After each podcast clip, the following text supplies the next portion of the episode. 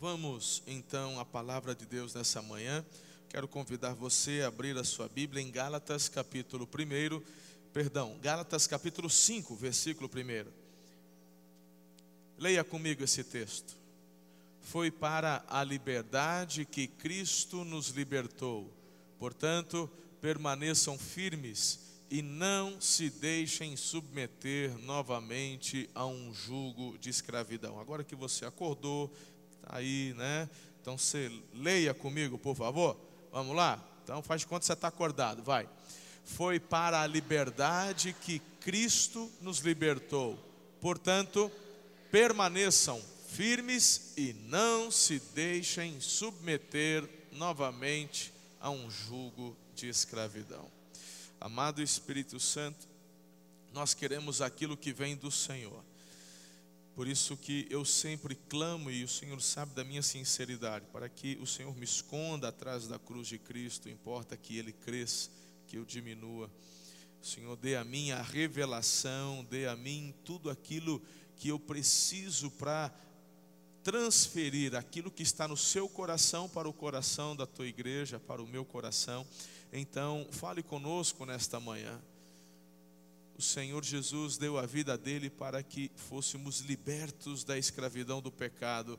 Então, ratifica isso no coração do teu povo e daqueles que hoje aqui estão, se porventura não tomaram essa decisão, seja essa manhã, esse domingo, dia de salvação, ó Deus de libertação, nós oramos com fé em nome de Jesus. Amém. O tema dessa manhã é para que você entenda, meu irmão, que você foi criado para a liberdade. Você não foi criado para ser escravo. Você foi criado por Deus para ser livre, livre nele. Então, eu sei que há muitas vezes sofismas, mentiras, um entendimento tão equivocado do que de fato é liberdade. Muitas pessoas, elas acabam dizendo: "Ah, porque igreja evangélica, ela está ali para prender as pessoas, você vai ser lá não sei o quê. Sabe o que me chama a atenção? Nós estamos num país cuja cultura ela é católica, isso tem mudado, está quase partindo para um equilíbrio, não é? E eu sei que tem muita bobagem que a gente vê na televisão, tem muito muitos que se denominam pastores ensinando e falando coisas erradas, mas é interessante que muitas vezes tem um pessoal católico dizendo: é pastor, é tudo ladrão, só rouba os crentes. É interessante que não é pastor que tem um país que é dele, né? Lembra lá? Né?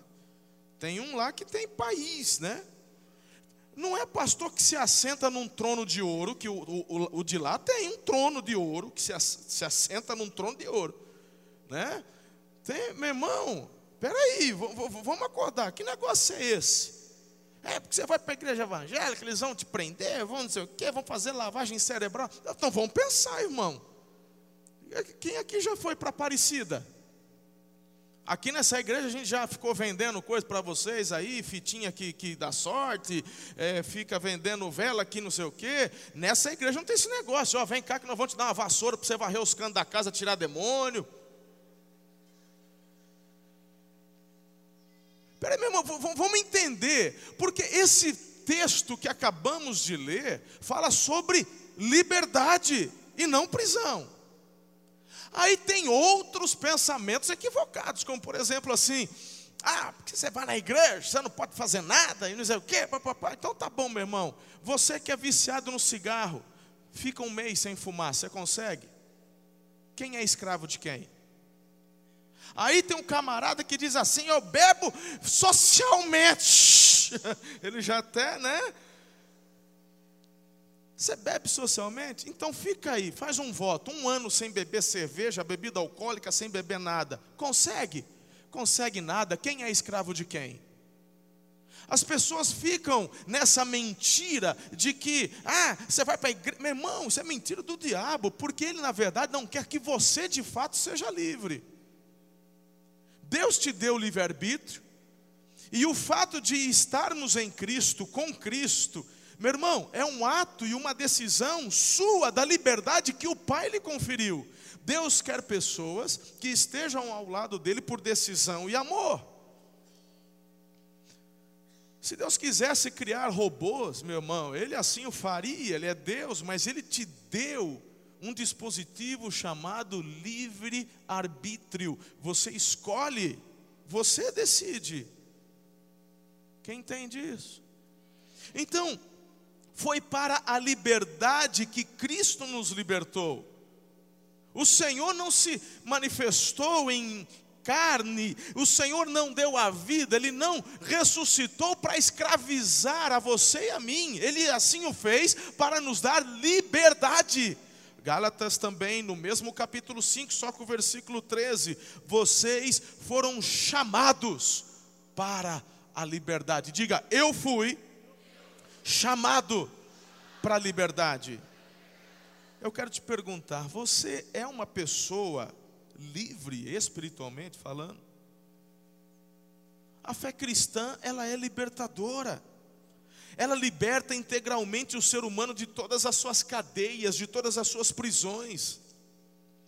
Meus irmãos, os seres humanos estão presos em suas patologias, em seus vícios, maus hábitos, em suas dependências, em seus desvios morais, e muitos nem sabem o porquê, não conhecem a vida de liberdade que Jesus nos promete gratuitamente. Não se compra, se recebe de graça pela graça através da fé. Entenda, quando o homem nasce, ele já está preso ao pecado, por conta do nosso pai Adão, que lá no início pecou filhos.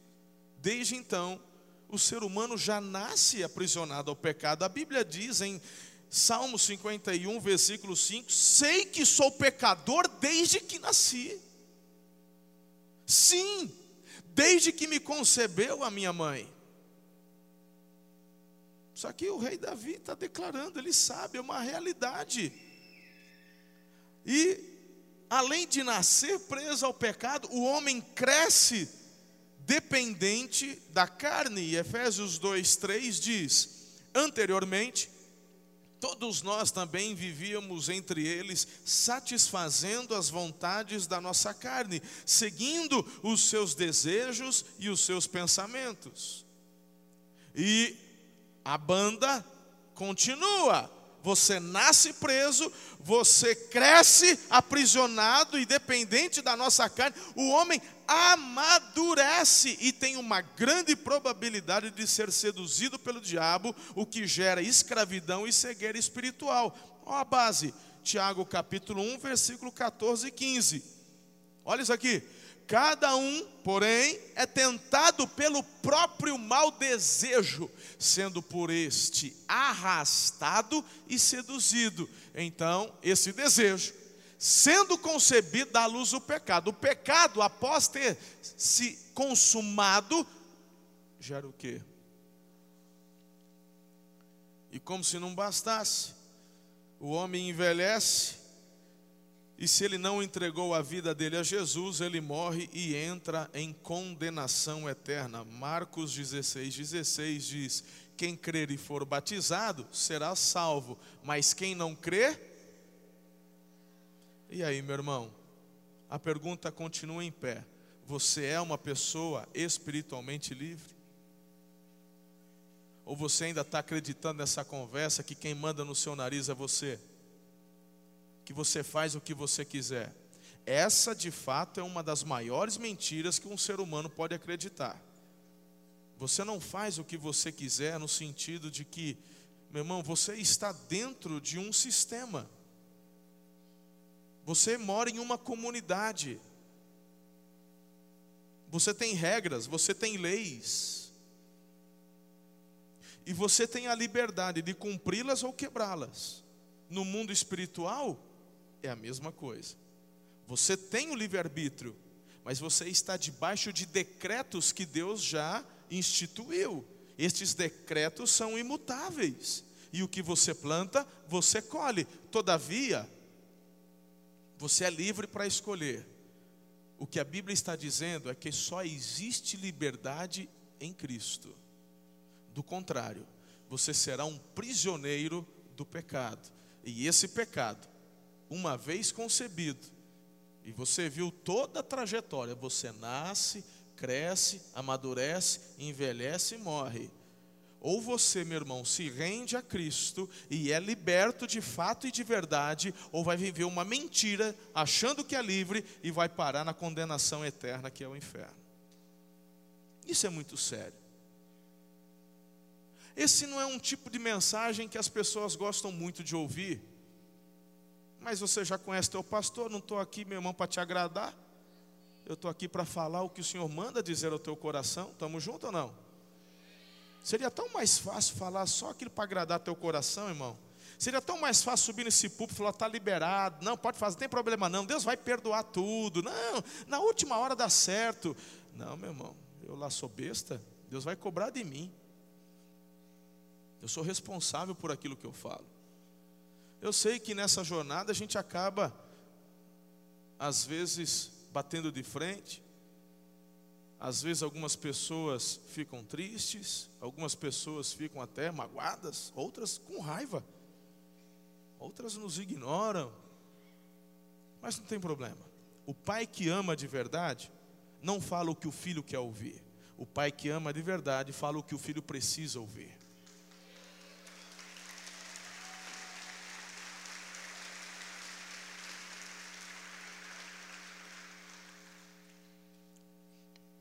Apocalipse capítulo 2, versículo 11 diz: O que vencer, de modo algum sofrerá o dano da segunda morte. Em Jesus você tem as chaves para uma vida vitoriosa, pela graça, mediante a fé.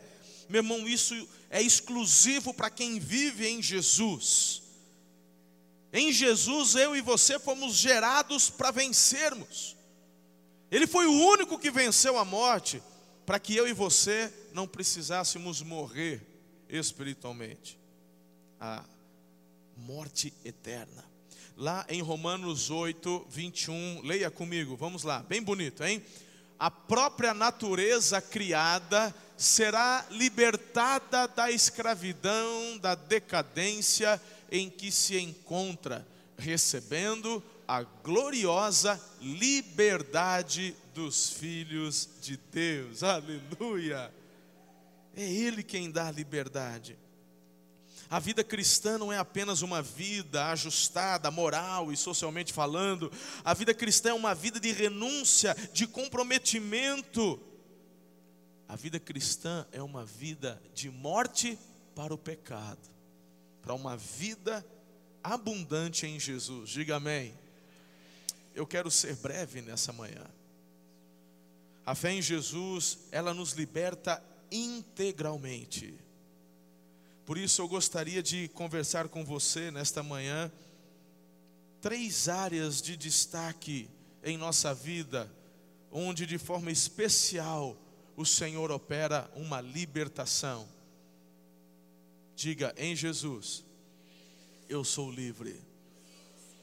Então, entenda que a fé em Jesus de Nazaré te liberta do inimigo da tua alma.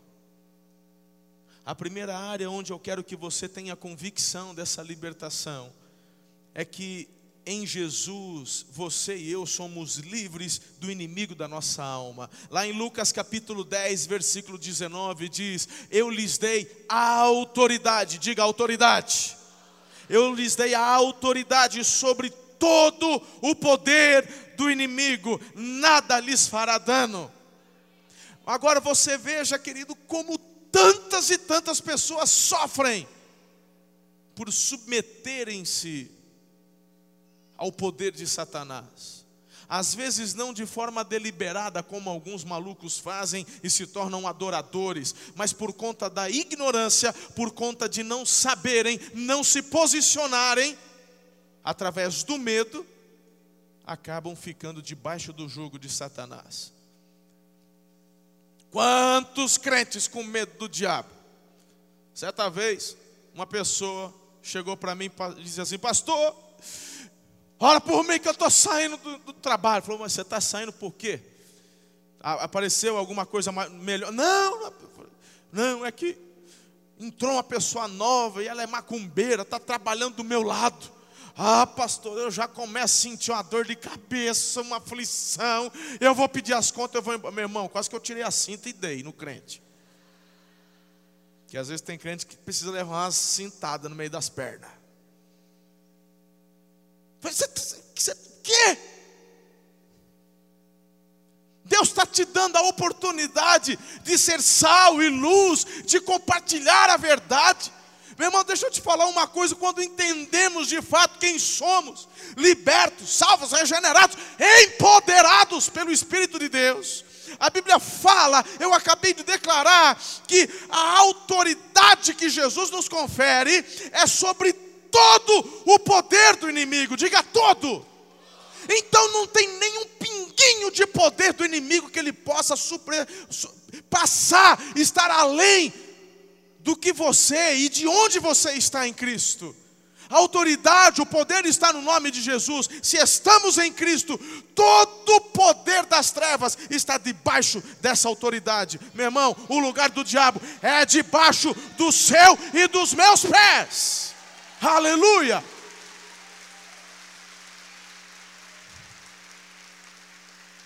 Mas quando você não entende isso, é aquela velha história.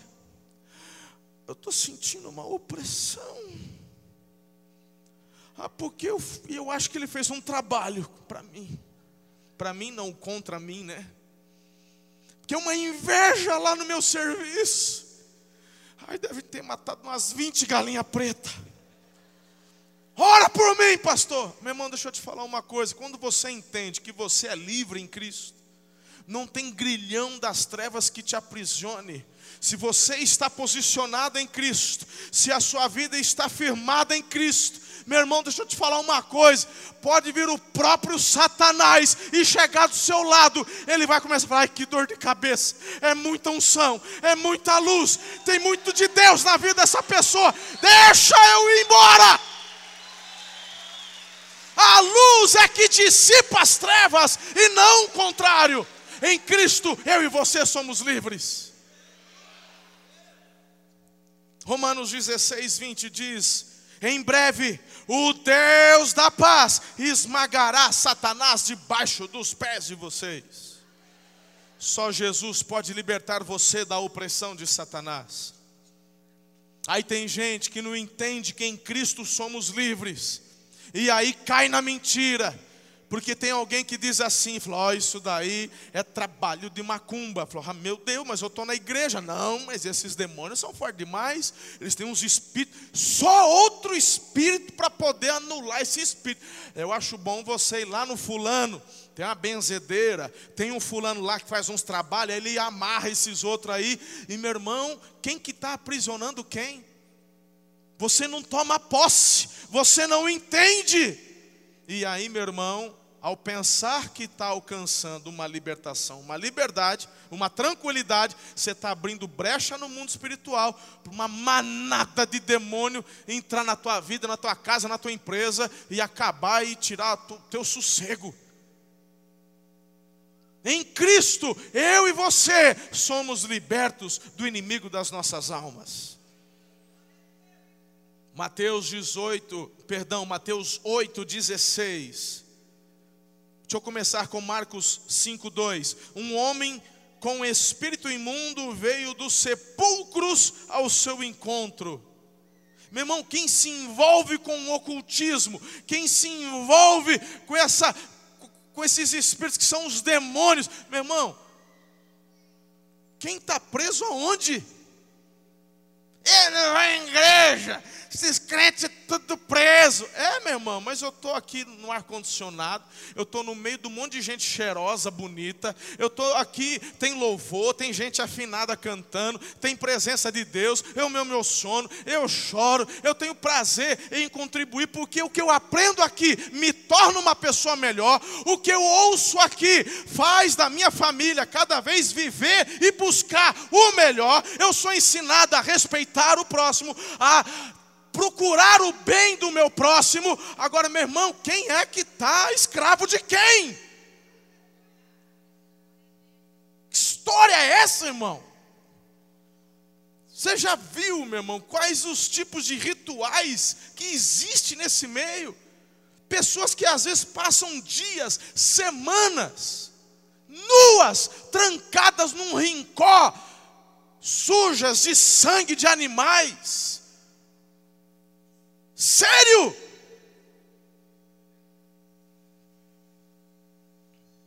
Tá de brincadeira comigo. Ah, mas isso é lá na Quimbanda, na magia negra. Na... Meu irmão, é tudo a mesma coisa. São os mesmos espíritos que atuam. É o espírito do engano, são os demônios. Mesa branca, mesa preta, e lá o diabo escolhe cor, irmão. Tá de brincadeira comigo? Tem vários irmãos aqui que foram libertos dessa vida, que podem compartilhar com você, caso esteja hoje e ainda não tenha um entendimento pleno. Entenda o que de fato é ser livre. Em Mateus 8,16 diz: Ao anoitecer foram trazidos até ele muitos endemoniados, e curou todos os doentes porque é Jesus quem nos liberta, é Jesus quem nos cura. Segundo lugar, a fé em Jesus te liberta do medo emocional. Primeiro, ele nos liberta do inimigo das nossas almas. Segundo, ele te liberta do seu medo emocional. Apocalipse capítulo 1, verso 17 e 18. Então, ele colocou sua mão direita sobre mim e disse: Não tenha medo, diga, não tenha medo. Eu sou o primeiro e o último, eu sou aquele que vive, aleluia. Preste atenção, Hebreus 2, 14 e 15.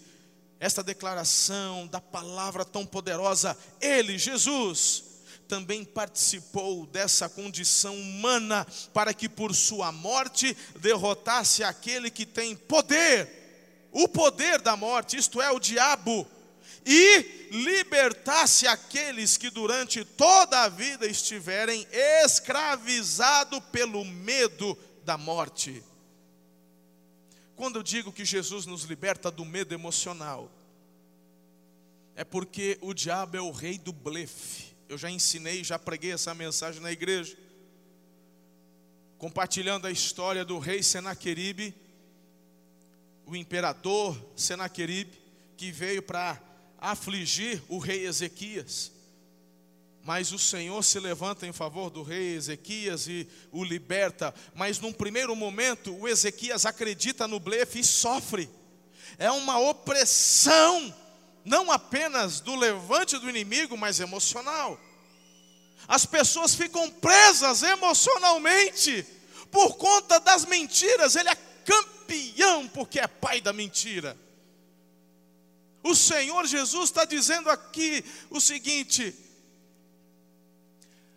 não tenha medo, eu sou o primeiro, eu sou o último.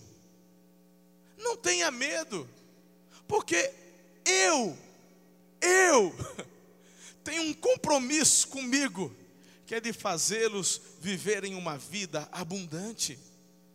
Eu paguei o preço. Não tenham medo. Sabe qual é a questão, filhos? O medo aprisiona as pessoas. A Bíblia diz que o medo é um espírito. Tanto que o Espírito Santo, a Bíblia diz que não é um espírito de medo, é um espírito de coragem. Totalmente o oposto. Pastor, quando eu sei que o medo é pecado na minha vida? Quando esse medo te impede de fazer o que Deus está mandando você fazer. Quando Deus diz assim para você, vai lá e peça perdão. Ah, eu não vou, tenho medo. É o diabo. Você sabe o que tem que fazer e não faz.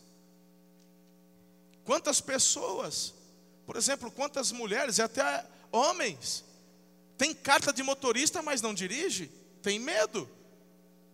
É uma prisão. Tá aqui, é emocional, tá na sua mente, tá no seu coração. Jesus te chama para a liberdade. Que negócio é esse? Ah, porque eu vou bater. Quem diz que você vai bater, irmão? Ninguém nasce sabendo. Você não tirou carta? Agora, se bater, bateu, fazer o quê? Conserta. Qual que é o teu. Vou te dar uma dica: anda devagarzinho. Minha filha agora tirou carta, a Karen, 18 anos. Nunca dirigiu antes. Vamos lá, dentro que dá, vamos obedecer tudo direitinho a lei. Tirou, fez 18 anos. Aí o pessoal fala: Ih, pastor, nunca vai deixar dirigir o carro dele. Mas, meu irmão, quando ela pegou a carta na mão, o primeiro carro que eu fiz questão dela dirigir foi o meu. Falou: Vem cá, vem dirigir. Tudo bem que eu estava do lado, vamos, mas, mas pode dirigir.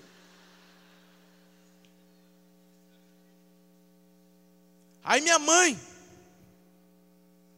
Aí eu falei assim, esses dias eu liguei, estava jantando com a Ana, era um sábado à noite.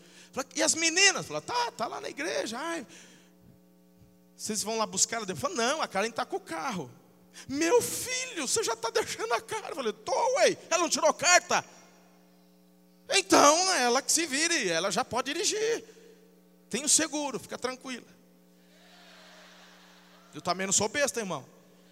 Né? Por quê? Eu não posso chegar para não vai bater. Se bater, ela não vai bater de propósito. Vai, uma vontade de bater naquele carro. Não vai fazer isso. Mas as pessoas ficam presas a um medo. 90%, isso é uma estatística real. 90% do que você se preocupa não acontece. É muita perda de tempo e de energia. 90%. Tem pessoas que vão passar uma vida inteira, nunca vão sofrer acidente nenhum. E se você não é liberto disso, isso só aumenta, só aumenta, porque o diabo, meu irmão, ele é insaciável. Ele aumenta, ele aumenta, ele aumenta. Chega ao ponto de fazer com que pessoas não saiam de casa. Tem gente que não viaja, não usufrui, tem medo de voar. Eu também tinha medo de voar. Eu olhava o tamanho daquela aquela trocentas toneladas. Ah, se era para voar, Deus dava asa com pena, não tem. Eu, eu sabe, falei, ah, não vou voar nesse trem. Aí Deus falou assim: tem uma nova etapa do teu ministério. Você vai ter que aprender coisas novas, indo para outros lugares, e eu vou te enviar para outros lugares para compartilhar o que eu estou fazendo aqui, porque a unção não pode ficar reclusa, a unção tem que ser repartida. Eu tive que vencer meus medos. E a primeira viagem, assim, eu fiz uma com meu pai para Cuiabá. Meu irmão, quando eu voei para Cuiabá, na hora de voltar, quase que eu falei, vamos de ônibus. Mas já estava comprada, aí tive que disfarçar. E a próxima eu já tive que cruzar o Pacífico.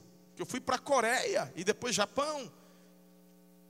Aí eu conversando com o Nilton, que já tinha ido lá para a China. Falei, ah, pastor, relaxa, isso é uma delícia. E pai, falando, falei, delícia, velho? Não, é assim, assado. Eu falei o seguinte, não é medo que me segura, eu vou. Eu posso ir, meu irmão, assim, né? Igual o gato na coleira. Gato não se põe na coleira, né? Tenta pôr um gato na coleira, irmão, e arrasta ele. Vem com as quatro garras assim. Você vai puxando ele no pescoço, vai arrancar, né?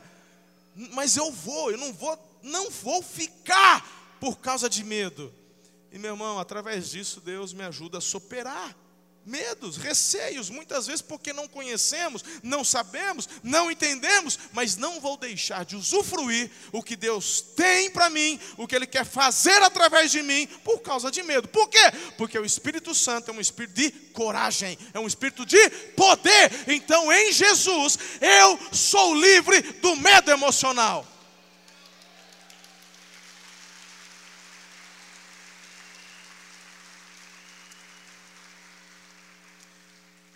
Você já viu mulher que tem medo de ficar solteira? É um medo que começa lá nos 13, 14 anos. Meu irmão, aquilo que você tem medo te aprisiona. Traumas do passado te aprisionam. E mulher casada que tem medo de divorciar. Hã? Ela fica tão neurótica, tão presa ao medo que, meu irmão, aquilo que ela tem medo, ela atrai. Por que, que ela atrai? Demônio do divórcio? Nem sempre. Com certeza é o dedo do inimigo. Mas eu vou te falar o que é que acontece. Você começa a acreditar e esse medo te domina e você não vive mais celebrando, mas vive presa ao medo e o medo faz de você uma pessoa chata.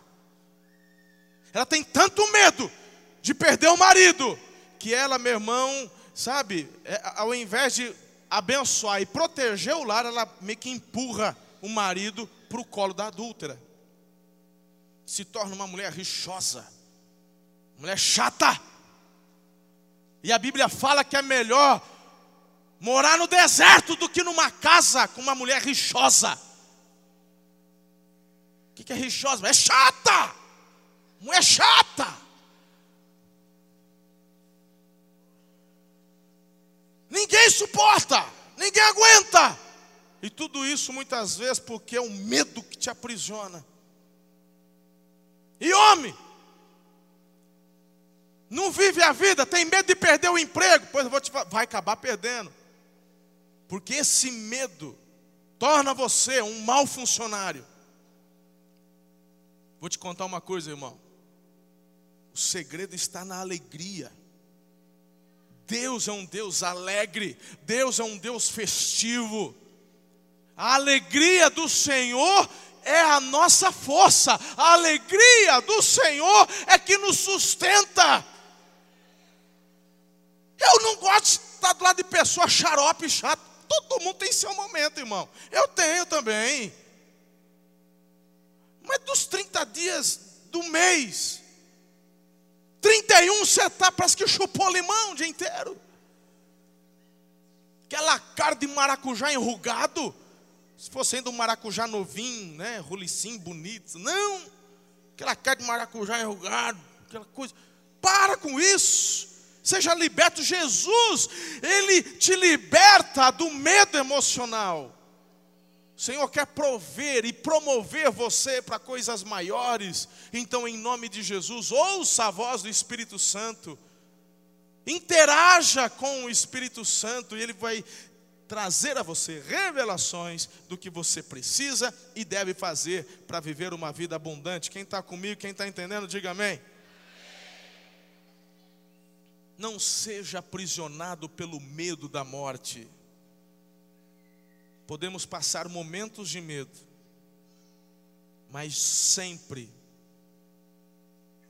você vai entender que não pode se deixar dominar por ele. Quando o medo bater a porta, você se lembra dessa verdade absoluta: Jesus me libertou do medo emocional. A morte foi vencida. Ele, Jesus, tomou a chave da morte e eu tenho a certeza da vida. Então, meu irmão, por isso que eu posso declarar a você, 2018, 19, 20, os próximos anos, anos de boas notícias, porque em Jesus sempre o melhor está por vir. Em último lugar, para encerrarmos, o pessoal da adoração pode ver. A fé em Jesus te liberta da religiosidade humana. Mateus 23, 13. Ai de vocês, mestres da lei e fariseus, hipócritas, vocês fecham o reino dos céus diante dos homens. Vocês mesmos não entram, nem deixam entrar aqueles que gostariam de fazê-lo. Meu Deus, isso aqui é muito forte. Tiago capítulo 1, versículo 26. Se alguém se considera religioso, mas não refreia sua língua, engana-se a si mesmo. Sua religião não tem valor algum. A religião que Deus, o nosso Pai, aceita como pura, imaculada, é esta: cuidar dos órfãos e das viúvas em suas dificuldades. A verdadeira religião é não se deixar corromper pelo mundo eu te pergunto, meu irmão, a tua fé em Jesus, o que ela promove de mudança na sua vida? O que Tiago, inspirado pelo Espírito de Deus, está dizendo, não é o resumo do que eu tenho que fazer para ser um religioso aceitável por Deus. Não. O que ele está dizendo, se você pegar suas primeiras palavras sobre fé e obras, lembre-se que é uma carta só, está dentro de um contexto, você vai entender que o que ele está dizendo aqui é o princípio de quem está em Cristo, ou seja, transformação do coração. O que ele está dizendo é que a verdadeira fé em Cristo leva você a ter uma disposição de coração diferente do que os fariseus, do que a religiosidade ensina. Porque o que a religiosidade ensina é: se você fizer isso, tá tudo bem, tá liberado diante de Deus. Ó, oh, você pode até fazer tuas coisas erradas lá, mas você está trazendo dízimo? Tô. Você está sendo generoso nas ofertas? Tô. Então tá tudo bem, relaxa. Só não deixa isso. Isso é religiosidade, irmão. O que, que o catolicismo fez no período das indulgências? Vendendo salvação. O que eu vejo muitas ditas igrejas evangélicas fazendo, se não trazendo à tona o que deveria ter ficado sepultado no passado, como as vendas modernas de indulgências. O que Tiago está dizendo, não importa o que você faz, se o que você faz não transforma seu coração, é religiosidade vazia, e essa religiosidade vazia, quem opera no coração do ser humano é Satanás, e isso te escraviza. Mas Jesus veio para quebrar as correntes e fazer de você uma pessoa livre. A verdadeira religião através da tua fé em Cristo, leva você a uma nova disposição. Por isso que somos uma igreja em célula, onde temos prazer em ajudarmos uns aos outros, reunirmos em pequenos grupos. Numa igreja do tamanho dessa, pastor não tem condições, nem se eu contratasse tantos pastores, não tem condições de cuidar de todo mundo, mas através dessa disposição da verdadeira religião, eu posso ajudar o meu irmão, visitá-lo no hospital quando ele estiver doente. Ele é lá da minha cela, eu posso passar com ele uma vigília da madrugada por conta é, da morte de alguém querido que ele passou. Isso é, isso é bênção, meu irmão. Tiago está dizendo: é isso. Somos libertos em Cristo para isso. Aí ele diz o seguinte: eu não sou corrompido pelo mundo porque eu fui liberto e o mundo não me domina mais.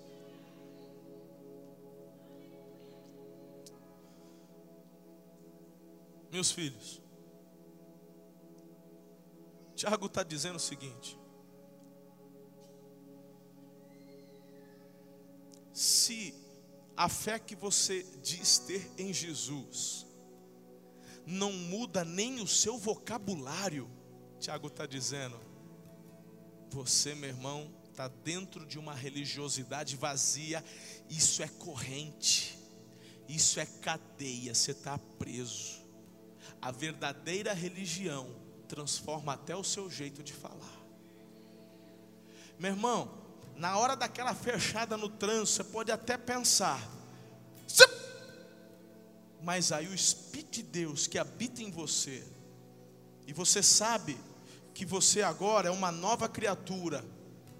Você pode até ter a vontade, meu irmão, de mandar ele plantar batata. Mas você, você vai ser um líder de célula. Vai se converter. Eu profetizo a bênção de Deus na tua meu irmão. É diferente. Você pode até falar com raiva, mas você vai falar o que importa. O que é bênção.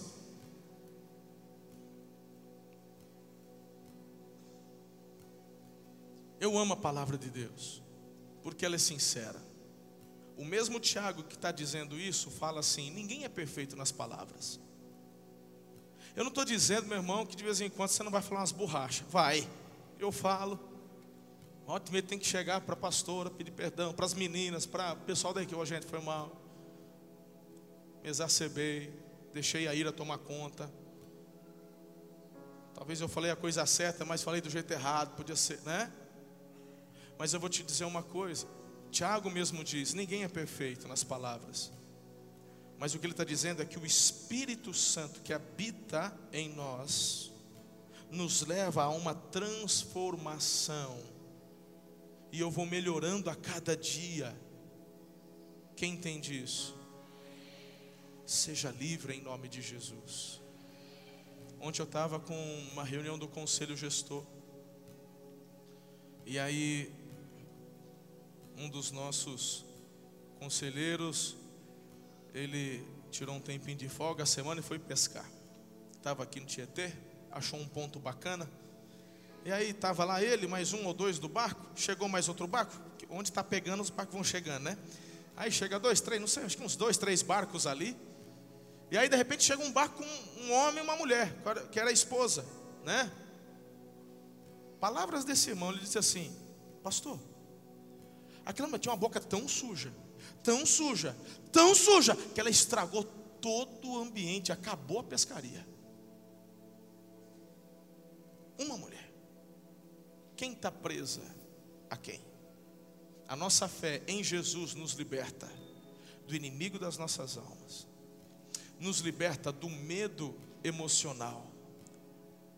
A nossa fé em Jesus nos liberta da religiosidade humana, porque a verdadeira religião promove transformação dentro dos nossos corações.